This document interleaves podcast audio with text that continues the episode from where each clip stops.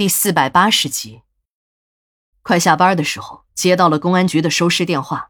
现场离殡仪馆不远，是一家已经停了产的白酒厂。等我们赶到，警察已经勘察完了现场。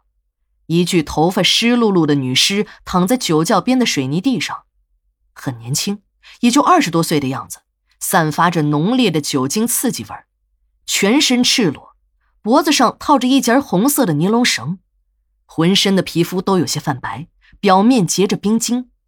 最让我震惊的是，这个女人的脸上也有一个血红色的十字。听现场的警察说，这具女尸是在这家酒厂的酒窖中发现的。这家酒厂有一个十年陈酿酒窖，已经很多年都没有打开了。厂子现在被人收购了，老厂长想把这最后的一窖酒起出来卖掉，也好最后给工人们发一次福利。没想到在酒窖中发现了这具女尸，这让我想到五里兵站的那具女尸，还有殡仪馆藏尸库中的五具女尸，再有眼前的这一具，她们都有一个共同的特点，那就是被发现时全身赤裸，脖子上有一节红色的尼龙绳套，脸上也都有一个神秘的血十字。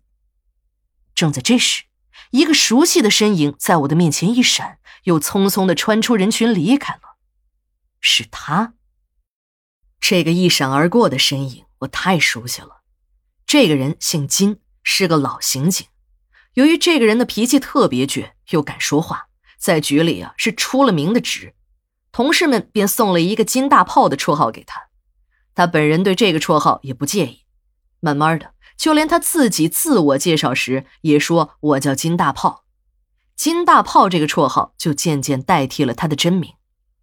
一般情况下，这种直性子的人都有一副好心肠，金大炮也不例外，心肠特别的好。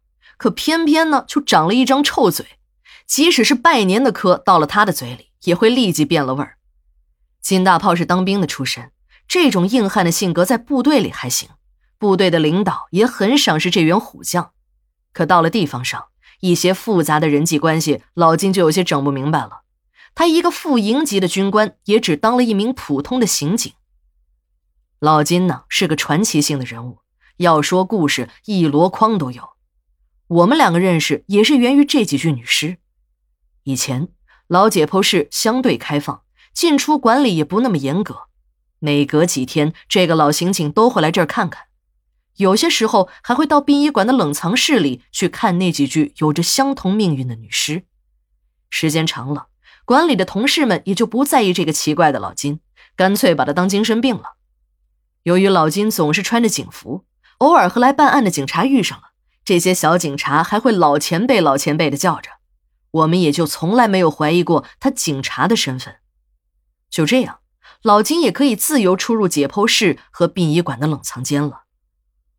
自从启用了新的解剖楼，涉案遗体的管理也相对的严格了起来。在殡仪馆里，除了我和史馆长有进出解剖中心的钥匙，其他人是没有的。这样，老金的每一次进出，我都要陪同。慢慢的，对这个老刑警也有了更多的了解。这解剖中心的格局设计的很合理，负一楼的地下室是尸体冷藏库，一楼是常规解剖室。二楼是涉密的尸体解剖室，三楼呢是专门进行干式解剖的解剖室。你们都还记得干式解剖是什么吧？就是需要对传染性尸体做解剖的那种。而四楼呢是杂物间，堆的都是一些档案和文件。新盖上去的五楼和六楼都是办公室。说是办公室，平时也没人来办公，只是有尸体解剖任务的时候，公安局的法医才会过来。我的那两位副主任同事更是只见过一面，我想他们连自己的办公室门冲哪个方向开都不会知道。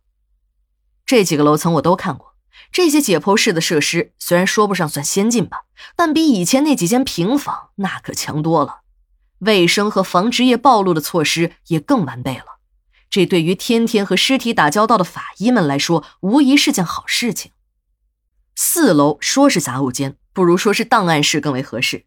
这里面堆放着很多的陈年档案，我翻看过一部分这些刑事档案，这些都是一些未结案子的副本卷宗，几乎是每一本卷宗上都记载着几条非正常死亡的冤魂。